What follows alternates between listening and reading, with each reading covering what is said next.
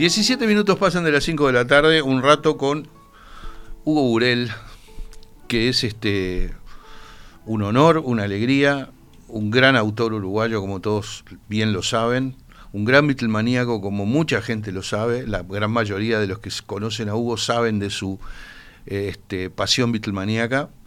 Además, un ex compañero de un programa inolvidable que fue El Submarino Amarillo, que dicho sea de paso, nos lo grababa Oscar Romero, así que estamos los tres de vuelta acá. Y este y es un honor además que estés acá, una alegría, así que bueno, contame, un nuevo libro, La trama secreta que creó a los Beatles.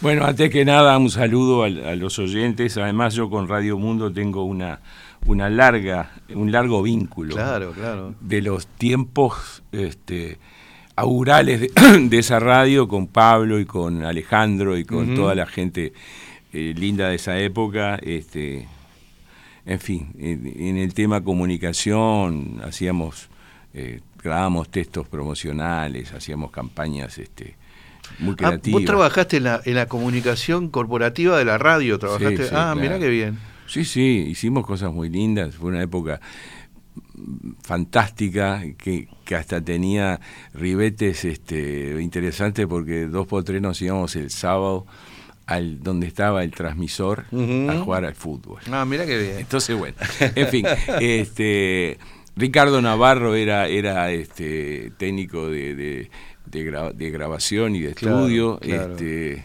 gran tipo Ricardo.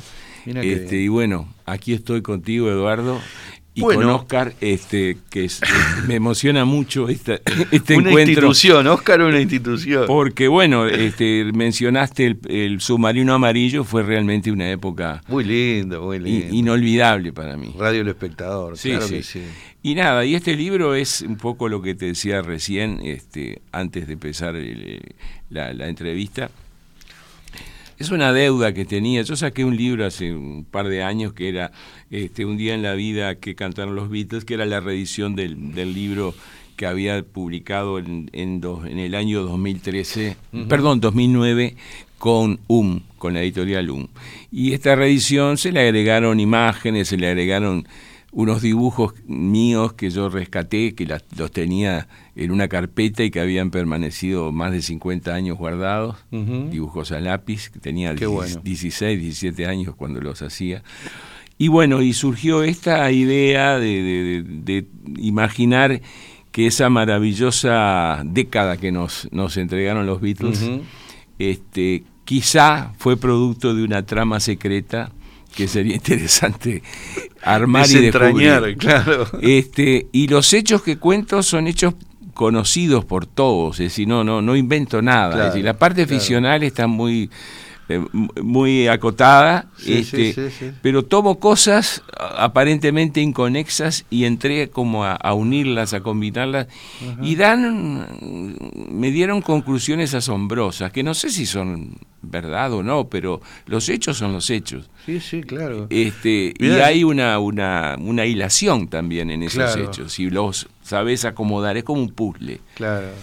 Creo que, que, que armé algo que para los Beatlemaníacos eh, seguramente es interesante y para los que no lo son, si leen el libro se van a enterar de cosas que por ahí no sabían.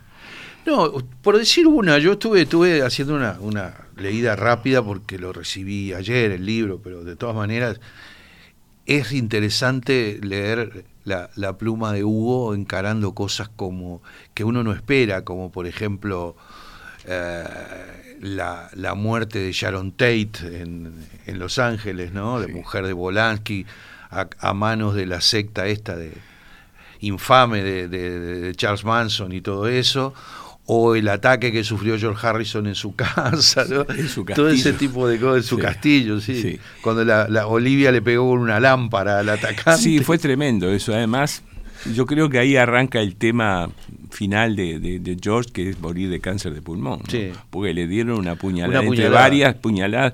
Dicen que tuvo 55 cortes. Yo no lo detallo eso en el libro porque no, no, era no era de estilo eso, pero este fue un ataque muy extraño, muy muy muy trágico pudo ser, porque lo pudieron matar. Lo pudieron matar sin ningún problema, sí, sí. este, Y eso lo unís con, con el asesinato de Lennon. Este, entonces digo, hay cosas Claro. que van, van pautando la historia de los Beatles de una manera. Eh, haber resistido los bombardeos sobre Liverpool, por ejemplo. En, la, en los años de su nacimiento, cuando Claro. venía la luz Buffet, lo, lo masacraban, seguro. Y después de, de- de crecer, armar un grupo, ir a, ir a actuar de gira cuatro, cuatro veces En Hamburgo. en Hamburgo, que Claro. fue una ciudad terrible también durante la Sí, guerra, muy sí, bombardeada. muy bombardeada. Este, porque era un puerto. Entonces, bueno, yo fui buscando esas cosas y tratando de, de hilvanarlas de una manera Vamos a aclarar que bajo sospecha. quedó, quedó medio colgado lo de, lo de Sharon Tate. Lo que pasó fue que además esta gente con sangre escribió en una pared Helter Skelter, pusieron. Entonces, Claro, que era un, un tema Del álbum blanco. del álbum blanco cantado por Paul McCartney, Claro. que según dicen es el arranque del heavy metal, por decirlo. Sí, sí, sin duda, sin duda, sí, sí. Y bueno, se lo vimos cantar en el estadio, viste que fue impresionante acá. Claro, y todos esos detalles. A mí eso de Helter Skelter en, la, en, en el, en el crimen de Sharon Tate siempre me llamó la atención. Es decir, por primera vez los Beatles se vinculaban a algo sórdido, a algo terrible. Antes sí, había sí. sido, por ejemplo, la declaración de John, este, somos más populares que, Que Jesucristo, que era algo también muy descolgado, porque además fue algo que lo dijo en una revista este, barrial, casi te Sí. podría decir, de Inglaterra. Morín lo- la eh, periodista, claro. sí, sí, sí. Y después lo, lo reproducen en Estados Unidos y en el cinturón bíblico queman discos de los Beatles. Sí, sí. El Ku Klan interviene. Sí, todo increíble. Le sí. cancelan este discos. eh, Fue, digo, entonces vos entrás a unir todas esas cosas. Todo eso. Y algo da, ¿viste? Sí, sí, sí, sí, sí, es verdad, es verdad. Así que bueno, eh, hay una gran diferencia entre un día en la vida y este, porque un día en la vida estaba más que nada basado en los textos de las canciones. Claro, era un intento de comentar, explicar cómo. Que cómo ahí se- entre tu inglés que es bueno y tu hija que Sí, es traductora, Camila, sí. claro, hicieron una, una versión ah, con una óptica uruguaya de los textos también, no, no solo este, traducidos como se pueden conseguir en internet, sino que hicieron ustedes una, una nueva No, no, la, traducción. tra- la traducción la hizo Camila, que claro. letra por letra. Este, y realmente es una muy buena traducción. Sí, sí, claro. Sin duda. Porque además había temas di- dif- difíciles, como por ejemplo, Soy la Morsa. Soy la morsa. Es sí. una letra muy extraña la de Soy la Morsa.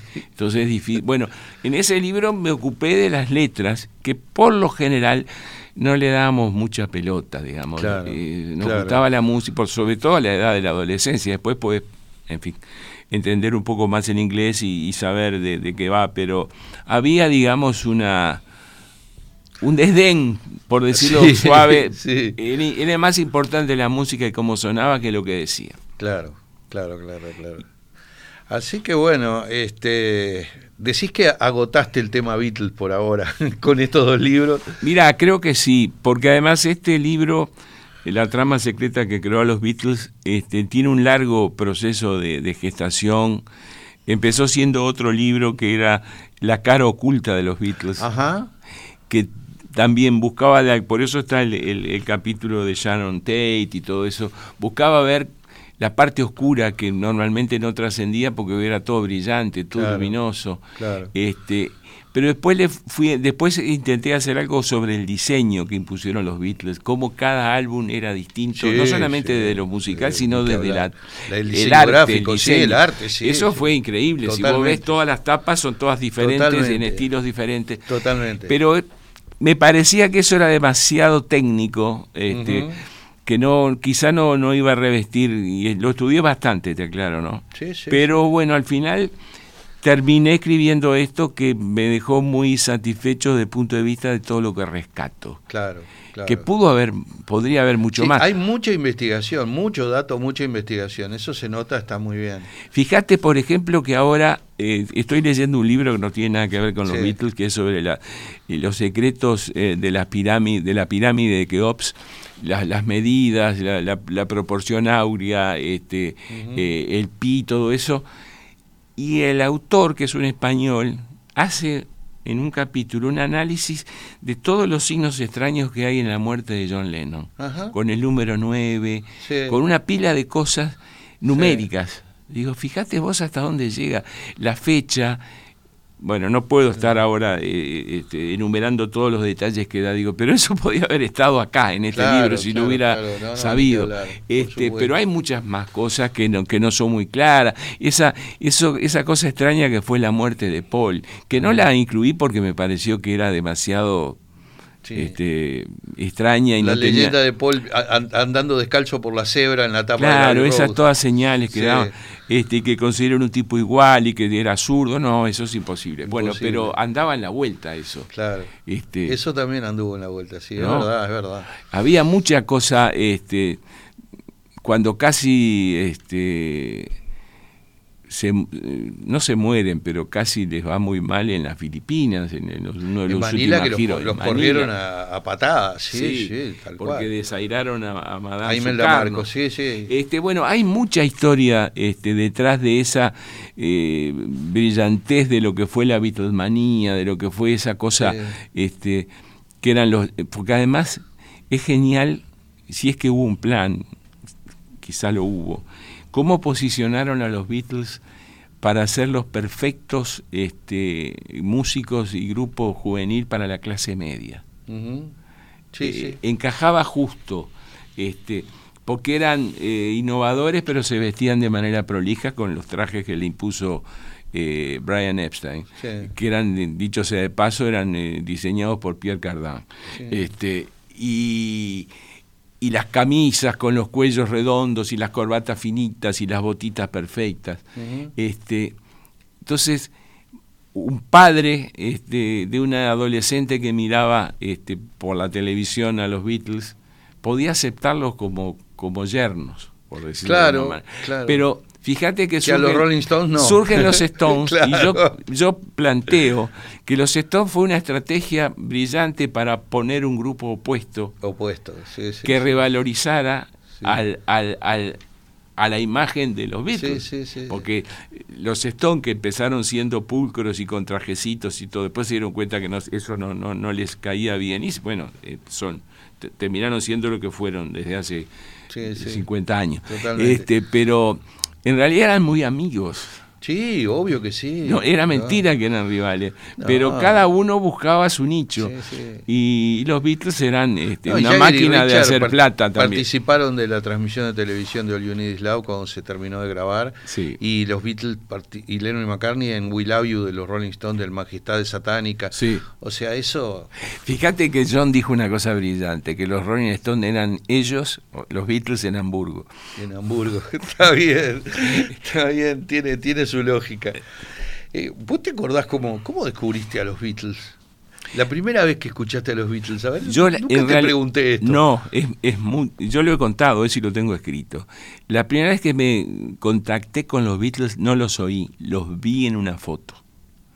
Yo vivía en un apartamento en José L. Terre de Marcino Bertelot, un apartamento chico, de dos ambientes, este, y mi viejo leía todas las noches el diario de la noche. Claro, claro. Que el diariero, este, diariero, este, lo traía este, y lo, lo pasaba por, por debajo de la puerta. De la puerta, Yo escuchaba el que iba corriendo a la puerta, lo agarraba y, y, era, quería ser el primero en poder leer los chistes. Claro. La donde estaba el Pozo de la Dicha, Brick no, este, no, y venía la, la, historieta de Ramona. El fantasma, todo. Ramona.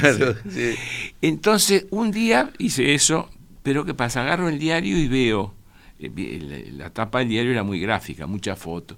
Lo doy vuelta y hay una foto en lo que los cuatro están saltando, la famosa foto icónica que están en el aire con los cabellos este, desplegados, la ropa ajustada.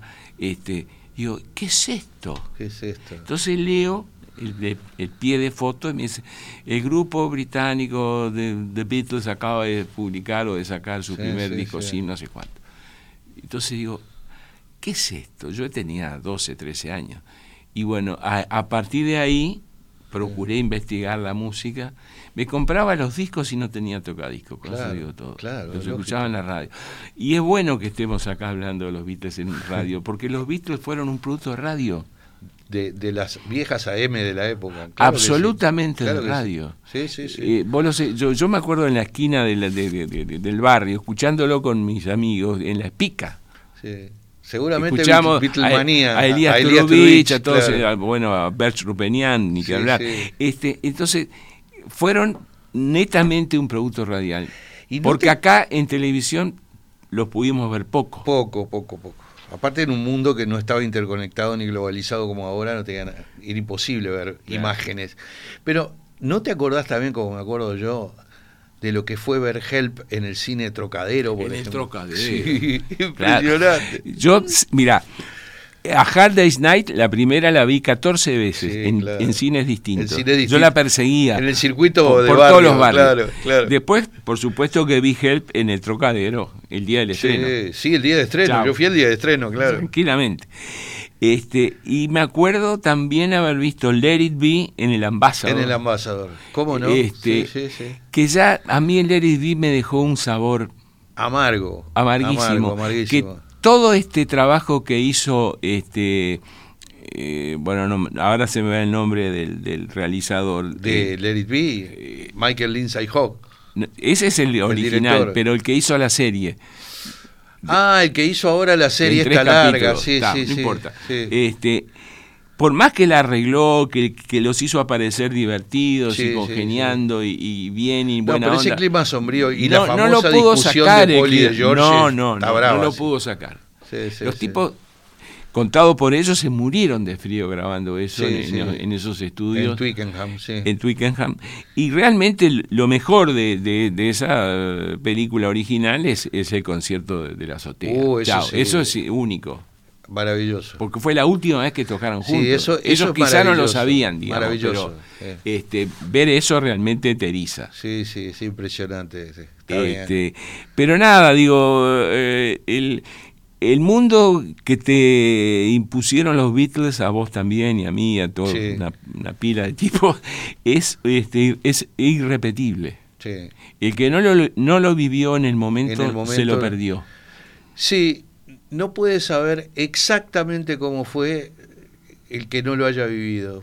Es decir, yo, yo celebro enormemente que las nuevas generaciones adopten a los Beatles, los estudien, los disfruten, etcétera, pero lo que la condecoración de la vida que llevamos nosotros es haber sido contemporáneos del tema y haberlo vivido de una manera que fue única, ¿no? Pero fíjate, Única. Eduardo, yo ya te lo conté, que un día vino aquí donde estamos, abajo, Sí. En, en la planta baja, a dar una conferencia en Majarisi. Ah, sí. Y yo la vi. Ah, mirá. Sí, mirá, eso ni, ni idea. Es- creo que era el año 69. Sí, puede ser, sí. Estuvo el Maharishi a- en, acá en el Radisson, que en esa época era el Victoria, El Plaza Victoria Hotel. Plaza, claro. Este, eh, pude entrar a la, con un amigo, con, con- con el chico que cantaba en, la- en- en el grupo que yo tenía, con Javier Morando. Y bueno, me, me vi la, la- No fue una conferencia, fue alguien le hacía preguntas y él- era un tipo chiquito, este, Sí, peludo, sí. eh, con, una, sí, con una sábana vestido. Este, y cuando sale, tuve la inspiración de salir al paso, porque estaba en un pasillo, yo estaba en una silla bien contra el pasillo, se detiene, le doy la mano y le digo, nice to meet you. I'm fan eh, of the Beatles. Este, Sí. "Oh", me hizo así Oh, y siguió. Y siguió. Le di la mano al Maharishi, No, lo cual me, me pone a un apretón A una de apretón de de, manos John. de cualquiera de ellos, de John Lennon, de Sí. Paul McCartney, está bien. Bueno, se nos va el tiempo, Hugo. Sí. Este, un gusto que hayas estado acá. Recomendadísimo La trama secreta que creó los Beatles, el nuevo libro de Hugo, que complementa un poco este, esa, esa este, visión Beatlemaníaca que ya estaba en su libro Un día en la vida. Este, ¿Seguís con las novelas y con todo eso? A Sí, mí sí, sí. Muchos proyectos al respecto. Tengo, tengo mucho, mu- mucho material inédito. Este, la pandemia me dio también espacio para. Yo, yo, yo escribo todos los días, a ver, y eso no es un mérito ni nada, es porque yo siempre digo lo mismo. Y eh, bueno. eh, un escritor, más que el que escribe un libro, es aquel que no puede vivir sin escribir. Sin escribir, Que es claro, otra cosa. claro, por Este, y yo escribo todos los días, y ah, tengo la suerte de, que hasta ahora he podido publicar lo que terminé, sí, sí, que no sí, es poco. No, no, me Este, imagino. Entonces, bueno, sí sigo con mis- ¿Cuántos libros publicados desde que salió tu primer libro? ¿Cuántos? Eh, ¿En qué número vas? Creo que estoy por el 27 con este o el 28. Por ahí. Sí. ¿Qué te parece? ¿Qué te Digo, parece? la cantidad siempre es muy, algo muy relativo, pero No, digo, obvio, soy, soy obvio. sin duda un autor eh, prolífico. Prolífico, sí, Sin sí. duda, bueno, pero eso, este, todo depende de, de, de- de- de qué es lo que queda al final. Bueno, que no, y- que no y- me voy a enterar. ¿Te da obviamente. satisfacción también, ya que es escritura, escribir columnas en el país también? Sí, bueno, porque eso, eso es otra cosa, eso es, un, eh, es, es algo que lo, lo, lo tengo incorporado, cada, ca- eh, eh, publico dos por mes. El país jamás, jamás me pide que escriba nada, ni me cuestiona nada de lo que escribo. Tenés libertad creativa total. Absoluta libertad este, creativa y puedo, puedo escribir de lo que se me ocurre y siempre lo publico. Eso es una gran cosa. este, Y me permite a veces decir algunas cosas o reflexionar sobre otras. Pero bueno, hace muchos años ya que lo vengo haciendo y, y nada, y es, y es una, una actividad que me también me da mucha satisfacción, sí. sin duda.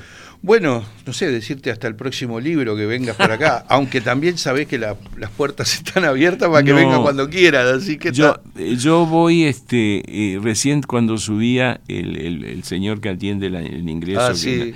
me dice, este, usted tenía acá una tarjeta que lo, lo indicaba como empleado, no como visitante. Ah, Digo, no le quise explicar, sí, yo fui empleado de- por allá por el 78. Y digo, este, fue una, yo tengo mucho cariño por Radio Mundo, siempre lo tuve, Sí, además, sí, sí, este, fíjate vos con, con Pablo Lecueder, con Alejandro Weinstein, con toda la gente de esa época, con el, con el negro Torrado, este, con Si Ricardo. habré grabado también yo, tú ni que hablar, y también yo si habré grabado, a mí como, como me gustaba, era músico y me gustaba el audio, me mandaban en las agencias, que yo era redactor, me mandaban a hacer la producción de audio a los estudios. Si habré grabado publicidad con Alejandro Weinstein, Claro. mil veces, mil No, veces. por y vos sabés que Alejandro fue el- el- la primera persona que me hizo un reportaje en, en Ah, la mirá. radio.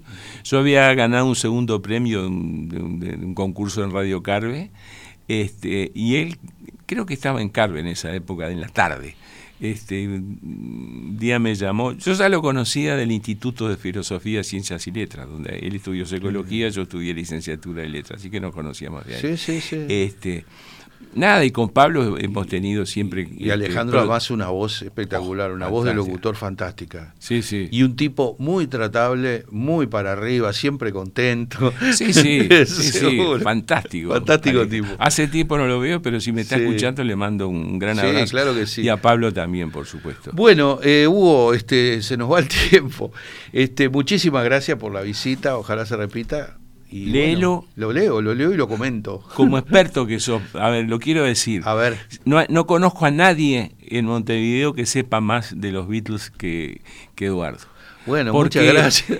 Tiene uno- una memoria increíble, este, todos esas- esos datos que da, los, se los apunta porque es muy honesto y no, no quiere este, talentear, pero se lo sabe de memoria, se lo sabe de memoria. Y bueno, no, te agradezco muchísimo, muchísimas gracias. Bueno, cuando salga lo próximo que saques, me decías que tenías un, un contrato de dos libros por año con Sí. Random House y esto, ¿no? Sí, sí, Así este, que- así que van, van Pero no es una, una obligación, sino que como escribís porque no entendés la vida sin escribir, está bárbaro que tengas que hacer dos libros, por lo menos dos libros por año. Claro, no, porque además yo siempre digo lo mismo, escribir te resuelve un problema que de otra manera no lo podrían resolver. ¿Cuál es ese problema? No lo sé. Sí, ahí está, ahí está, muy bueno. Bueno, un abrazo grande, Hugo. Gracias. Este,